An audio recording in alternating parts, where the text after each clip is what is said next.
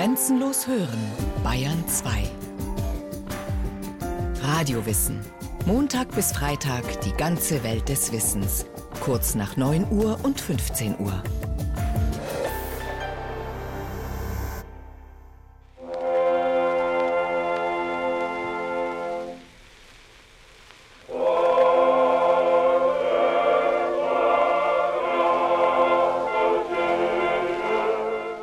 27. Februar 1917.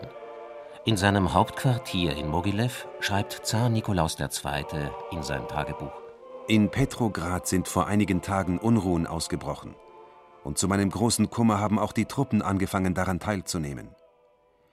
Wie schrecklich ist es, so weit entfernt zu sein und schlechte Nachrichten nur bruchstückhaft zu erfahren. Nach dem Diner beschloss ich, so bald wie möglich nach Sarskoje-Selo abzureisen. Doch der Zar wird die Hauptstadt Petrograd, das heutige St. Petersburg, nie erreichen.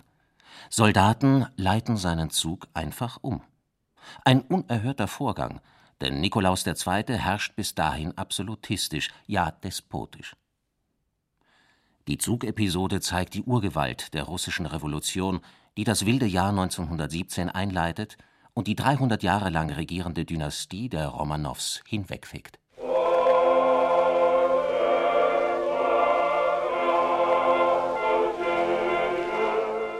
Rückblende.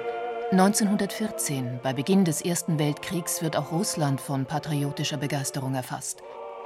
Die Menschen scheinen dem 46-jährigen Zaren, der weich wirkt, aber autokratisch denkt, das blutige Ende eines Revolutionsversuchs im Jahr 1905 und die Kaltstellung des Parlaments, der Duma, verziehen zu haben. Der Eindruck täuscht.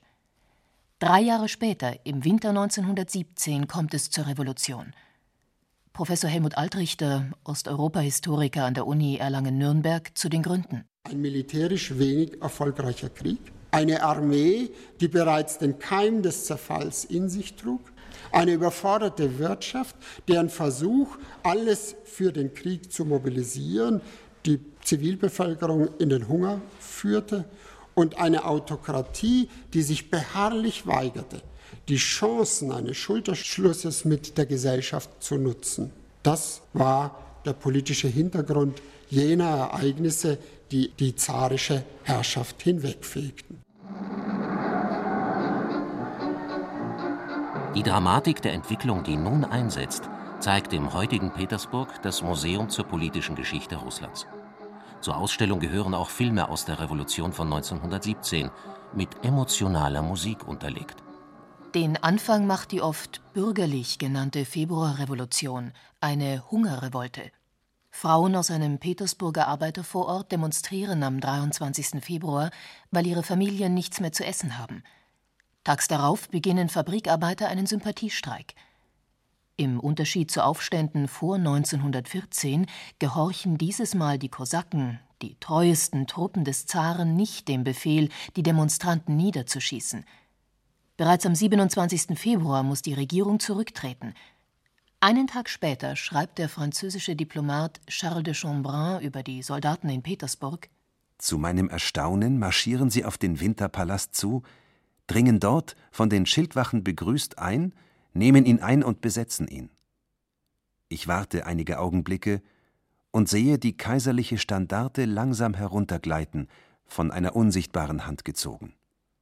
Sogleich flattert ein roter Baumwollfetzen über dem Palast. Am 2. März 1917 dankt Zar Nikolaus II. ab. Zwei nahe Verwandte verweigern die Nachfolge. Die Monarchie in Russland endet. In Petrograd bildet sich eine provisorische Regierung, angeführt von einer liberalen Partei. Die ersten Amtshandlungen, so Helmut Altrichter, sagen viel über die Defizite des Zarenreiches aus. Die neue Regierung verkündete eine allgemeine politische Amnestie, die Rede-, Presse- und Versammlungsfreiheit einschließlich des Streikrechtes und die Abschaffung aller ständischen religiösen und nationalen Diskriminierungen.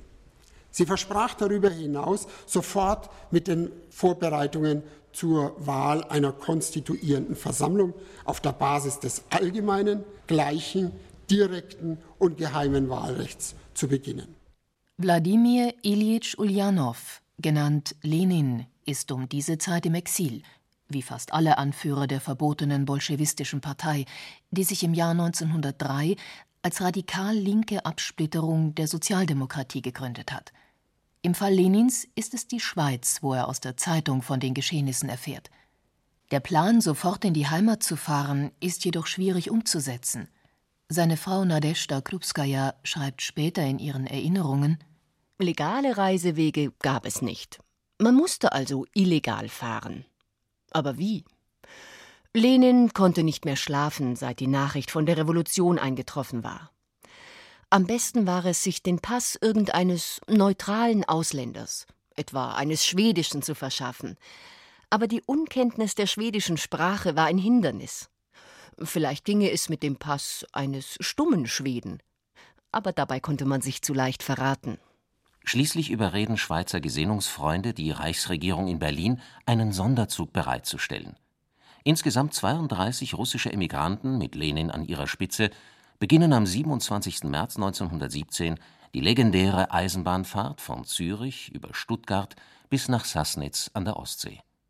Drei der vier Waggontüren sind verschlossen, die offene dürfen nur deutsche Begleitoffiziere benutzen. Von Sassnitz geht es per Ostseefähre und Zug weiter nach Stockholm, wo Lenins Mitarbeiter und außenpolitischer Berater Karl Radek ihn dazu veranlassen möchte, sich neu einzukleiden. Wir redeten ihm zu, wie einem lahmen Schimmel sich wenigstens neue Schuhe zu kaufen. Er war noch immer in seinen grob genagelten Bergstiefeln unterwegs und wir wiesen ihn darauf hin, dass es ja ein löblicher Vorsatz gewesen sein mochte, auf diese Weise das Straßenpflaster der hässlichen Städte in der bürgerlichen Schweiz zu ruinieren, dass ihn aber sein Gewissen davon abhalten sollte, mit solchen Werkzeugen der Zerstörung nach Petrograd zu kommen. Der finnländische Bahnhof in Petersburg. Hier kommen bis heute die Züge an, die die Stadt mit dem Norden Russlands und Europas verbinden. Auch Lenins Reise endet hier am 16. April 1917. Nach dem alten russischen Kalender, der bis 1918 gilt, ist es der 3. April. Wie wichtig dieses Datum in der Parteigeschichte ist, sehen Petersburg-Touristen noch heute auf dem Bahnhofsvorplatz.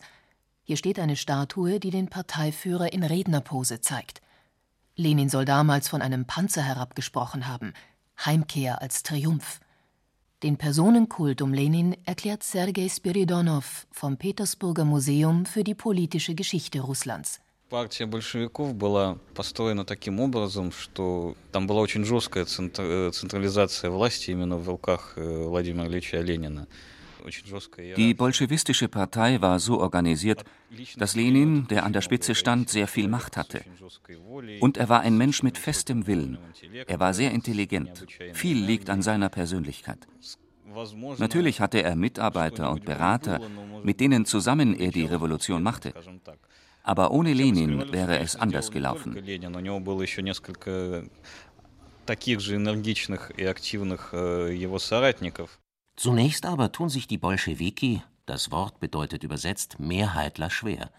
Denn bis zum Sommer 1917 kann sich die provisorische Regierung auf eine breite Parteienmehrheit stützen. Allerdings wächst bei den bürgerlich-demokratischen Parteien der Zwist, während Lenin den Kurs der Bolschewiki klar vorgibt. Er hat genaue Vorstellungen, wie es nach dem Zarensturz weitergehen soll mit Russland. Noch einmal Sergei Spiridonov Ну, объяснение опять-таки в том, что они сразу с первых же дней взяли Von Anfang an hatten die Bolschewiki ein Ziel, einen Staat aufzubauen mit einer sehr strengen, sehr starken Macht, mit viel Propaganda, mit einem großen Zwangsapparat. Und das war sehr wichtig in diesem Fall. Die Gegner der Bolschewisten dagegen, die Weißen, die hatten eigentlich keine klare Vorstellung, wie es nach der Revolution weitergehen sollte. Ihr Ziel war zwar der Sieg über den Zaren, aber danach gingen sie nach dem Motto vor, schauen wir mal. Sie waren gespalten, während die Bolschewiki sich sehr einig waren. Was Lenin sagt, überrascht selbst die eigenen Anhänger. Er will, dass sich die Bolschewisten, bis jetzt eine kleine Partei ideologisch geschulter Berufsrevolutionäre, für die Massen öffnen – auch verlangt er eine zweite Revolution nach dem bürgerlichen Umsturz vom Februar.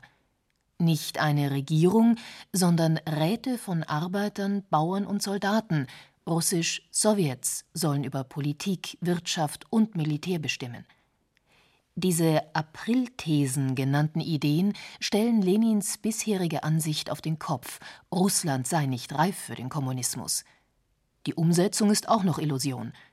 Professor Helmut Altrichter. Noch im Frühjahr 1917 schien dieses Programm ohne jede Chance. Vor allem waren die Räte, die die Staatsmacht übernehmen sollten, nicht willens, sie tatsächlich zu übernehmen. Ein erster Versuch, die Durchsetzung mit Gewalt zu erzwingen, scheiterte im Juli. Der zu diesem Zeitpunkt 47-Jährige ist ebenso skrupellos wie fleißig. Seine Biografen haben alleine für den Mai 1917 48 Artikel gezählt, die er für die Parteizeitung Pravda, zu Deutsch Die Wahrheit, verfasst. Dazu kommen mehr als 20 Reden und natürlich unzählige Debatten und Diskussionen mit Parteifreunden und Gegnern. Eine Ahnung, wie verbissen die Bolschewisten für ihre Macht arbeiten, bekommen Petersburg-Besucher im bereits erwähnten Museum für die politische Geschichte Russlands. Es ist in einer Villa untergebracht, die von April bis zum Sommer 1917 das Politbüro der Partei beherbergt. Sverdlov, der Parteiorganisator, saß im Vorzimmer, erzählt Sergei Spiridonov. Parteichef Lenin im ehemaligen Kinderzimmer der Vorbesitzerin, einer berühmten Tänzerin. Die Räume im ersten Stock des Hauses atmen, und das ist so gewollt, nach wie vor die legendäre Askese Lenins. Vom Parkettfußboden über die große Wandkarte Russlands mit den Eisenbahnlinien des Landes bis zum kleinen Schreibtisch mit Lampe und Bücherregal. Alles soll zeigen, wie sehr Lenin nur die Sache seiner Partei im Sinn hatte. In Wahrheit geht es bei den Bolschewisten eher chaotisch zu. Lenins Ehefrau und Privatsekretärin Nadeshda Krupskaja schreibt in ihren Erinnerungen: In der Zwischenzeit wuchsen mir die Angelegenheiten im Sekretariat über den Kopf. Natürlich war es für Ilitsch viel schwieriger, ohne eine persönliche Sekretärin auszukommen, wie ich sie früher abgegeben hatte. Aber jetzt verursachte das Komplikationen, da ich auch bei den Sitzungen des Zentralkomitees anwesend sein musste. Ilitsch und ich besprachen die Sache und beschlossen, dass ich das Sekretariat aufgeben und im Erziehungswesen arbeiten sollte. Bekannt und wichtig werden Lenin und seine Partei erst ab dem Sommer 1917, als sich Russlands Situation im Ersten Weltkrieg rasch verschlechtert. Eine von der Regierung unterstützte Offensive der Armee endet binnen kurzem im Desaster. Die Soldaten wollen nicht mehr kämpfen, sie meutern, wollen nach Hause. Stellvertretend für die Stimmung hier der Brief einer Soldatengruppe an die Pravda. Genug der Dezimierung der Völker. Wir brauchen keine Eroberungen, wir brauchen Frieden, Frieden für die Menschheit. Wir sind erschöpft, verstümmelt und krank. Nach langen Monaten des Grabenlebens kommt keine Ablösung. Wir verlangen diese Ablösung. Lass diese Großmäuler, die einen Krieg mit siegreichem Ende fordern, uns hier ablösen und lasst uns im rückwärtigen Raum die Interessen eines freien Russland verteidigen. Lenin sieht seine Stunde gekommen. Seine Bolschewisten versprechen den Soldaten das Kriegsende, den Bauern die Zuteilung von Land und den Arbeitern die Kontrolle über die Fabriken. Die Regierung vermutet, dass dieser Populismus auf einen bevorstehenden Putschversuch der Bolschewisten und der von ihnen gegründeten Milizen hindeutet – Alexander Kerensky, seit den Meutereien Ministerpräsident Russlands, will Lenin ins Gefängnis werfen. Dieser versteckt sich in einer Hütte auf dem Land nördlich von Petrograd. Alexander Kerensky ist eine der umstrittensten Figuren des Jahres 1917 in Russland. Manche Historiker halten den damals 36-Jährigen für einen Scharlatan, zumindest für eine Fehlbesetzung als Ministerpräsident. Zeitgenossen nennen ihn auch wegen seiner Körpergröße spöttisch Napoleon. Professor Helmut Altrichter betont dagegen die außerordentlichen Zeitumstände. Tatsächlich war dieser Kerensky ein junger, ehrgeiziger und ganz sicher der Rolle nicht gewachsener Politiker gewesen. Er war ein Staranwalt, der in politischen Prozessen verteidigt hat, vor 1914 als solcher bekannt, aber die Frage wäre gewesen, auch wenn er es nicht gewesen wäre, wie hätte denn jemand ausschauen müssen, der das tatsächlich geschafft hätte, diese Riesenlast zu schultern. Weil es war tatsächlich eine ziemlich verfahrene, eine ziemlich schwierige Situation. In der Tat ist es im Sommer wohl zu spät. Russland kann ohne große Verluste an Land und wirtschaftlicher Macht nicht aus dem Weltkrieg herausfinden. Zu lange haben alle Kriegsparteien von Sieg und Gewinnen gesprochen. Die Regierung Kerensky verschlimmert die Lage noch durch Fehler. So vergeht zu viel Zeit bis zur Ausarbeitung der versprochenen Verfassung. Parlamentswahlen und Landverteilung an die Bauern, beides zentrale Punkte der Februarrevolution, werden verzögert oder zu langsam vorwärts getrieben. Dazu droht im September 1917 noch eine Konterrevolution durch Armeegeneräle. Arbeiter, Bauern und Milizen, bei denen die Bolschewisten an Einfluss gewinnen, verlieren ihr Vertrauen in die Politik. Aurora cruiser right in front of us. Yeah, and Aurora, which is one of the biggest Soviet myths. So wird im Oktober 1917 ein weiterer Ort in Petersburg historisch. Das heißt, es ist kein Ort im herkömmlichen Sinne, sondern ein Kriegsschiff. Der Schlachtkreuzer Aurora. Er ist, wie dieser Stadtführer erklärt, einer der größten Mythen der Sowjetzeit. It was not. Because there was no actual storming of the Winter Palace. In der Nacht des 25. Oktober starten die Bolschewisten ihren Staatsstreich. Die Aurora soll um 21.40 Uhr mit ihrer Bugkanone in jener Nacht das Startsignal gegeben haben, um den Sitz der Regierung, den Winterpalast, zu stürmen. Das sei aber nur eine Legende, so der Stadtführer. Fest steht dagegen, hinter dem Putsch steckt Lenin. Hier ein Brief aus dem Versteck vom 21. Oktober 1917. Jetzt auf den bewaffneten Aufstand verzichten, hieße die wichtigste Losung des Bolschewismus, alle Macht den Räten, und überhaupt den gesamten revolutionär-proletarischen Internationalismus aufgeben. Unsere drei Hauptkräfte, die Flotte, die Arbeiter und die Truppenteile sind so zu kombinieren, dass wir sofort ohne Rücksicht auf die Höhe der Verluste a. das Telefonamt, b. das Telegrafenamt, c. die Bahnhöfe und vor allem d. die Brücken besetzen können Tage zuvor haben die Bolschewisten sich schon der Unterstützung der Milizen versichert. Da sonst kaum Truppen in Petrograd stationiert sind, fallen am 25. Oktober nur wenige Schüsse. Die Minister im Winterpalast ergeben sich ohne Widerstand. Alexander Kerensky flieht im Auto des amerikanischen Botschafters aus der Stadt. Lenin selbst fährt in jenen Stunden, angeblich mit der Straßenbahn, an den Stadtrand ins Smolny-Institut. Hier tagt eine landesweite Versammlung aller Soldaten und Arbeiterkomitees, der Allrussische Sowjetkongress. Ein Ort, der politisch wie geografisch gut gewählt ist, wie der einheimische Stadtführer erklärt. Das Smolny-Institut war eine Schule für adlige Mädchen, wurde aber kurz nach der Februarrevolution 1917 aufgelassen. Deshalb haben die Sowjets und die Bolschewiken sich hier eingenistet. Eine perfekte Wahl, auf der Stadtkarte sieht man, das Smolny ist noch im Stadtzentrum, aber weg von den Hauptstraßen. Ringsherum gab es keine Häuser. Wenn sich Truppen näherten, sah man sie von weitem und konnte sicherstellen, dass sie nicht näher rücken. Als Lenin am 25. Oktober 1917 vor dem allrussischen Sowjetkongress die proletarische Revolution, also die Machtübernahme durch Arbeiter und Soldaten verkündet, haben seine Anhänger in der Versammlung nicht die Mehrheit. Doch nun begehen die Gegner der Bolschewisten eine politische Dummheit. Aus Protest gegen das Vorgehen der Partei Lenins verlassen sie den Saal. Die Minderheit kann so in den Morgenstunden des 26. Oktober eine Regierung bilden, die sich Rat der Volkskommissare nennt. An seiner Spitze steht Lenin.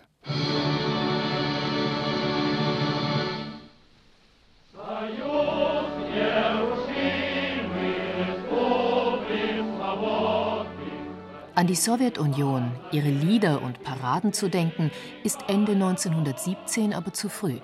Denn Lenin und seine Partei haben zunächst Mühe, sich an der Regierung zu halten. Dies gelingt vor allem durch großen Pragmatismus. Die Beendigung des Krieges ist der wichtigste Punkt. Russlands Heer hat sich faktisch aufgelöst.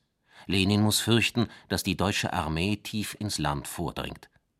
Bezeichnend für die Stimmung sind Soldatenbriefe wie der folgende, der direkt an Lenin gerichtet ist. Genosse Lenin, es ist vier Tage her, dass wir Brot gesehen haben. Wir laufen hier nackt und barfuß umher. Trotzdem ist immer noch kein Friede, und es ist auch keiner in Sicht. Genosse Lenin, wo ist dein Gewissen? Wo sind die Versprechungen Frieden, Brot, Land und Freiheit binnen drei Tagen? Wenn du deine Versprechen nicht bis zum 1. Februar hältst, wirst du fallen gelassen wie eine Fliege. So handelt eine russische Delegation in der Stadt Brest-Litovsk mit der Regierung Kaiser Wilhelms einen Friedensvertrag aus, der Anfang März 1918 in Kraft tritt. Ein Diktatfriede. Anders konnte sich Lenins Regierung nicht halten. Die Bolschewisten hoffen jedoch, dass die Deutschen wenig Freude haben an ihrem Sieg. Der Moskauer Historiker Professor Alexander Wadlin. Die waren wirklich Fanatiker und sie waren total überzeugt. Je mehr wir heute abtreten oder verlieren, desto vernichtender wird der Sieg für die Deutschen. Das heißt, die Völker werden auf, an eigener Haut erleben, was diese deutsche Besatzung bedeutet. Und sie werden sich nicht nur zu einem nationalen Kampf gegen die deutschen Truppen erheben, sondern zu einem sozialen Kampf sowohl für die deutsche Bourgeoisie als auch für eigene Unterdrücker.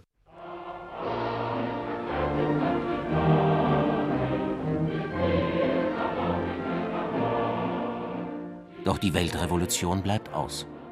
Unter den Bolschewisten, ab 1918 nennen sie sich Kommunisten, gerät das Land in einen drei Jahre dauernden Bürgerkrieg. Der Zar wird dessen Ende nicht mehr erleben. Er, seine Familie, die Diener, sogar der Hund werden im Juli 1918 ermordet. Die wechselvolle Geschichte der folgenden Jahre erschließt sich auch aus der Nationalhymne. Zunächst gilt eine Spezialversion der Marseillaise als Lied für offizielle Anlässe. Ab 1922 folgt die Internationale, das Lied der sozialistischen Arbeiterbewegung als Hymne. Bis dahin sterben bereits etwa acht Millionen Menschen an Hunger, Kriegsverletzungen und politischer Verfolgung. Und die schlimmsten Jahre beginnen erst danach.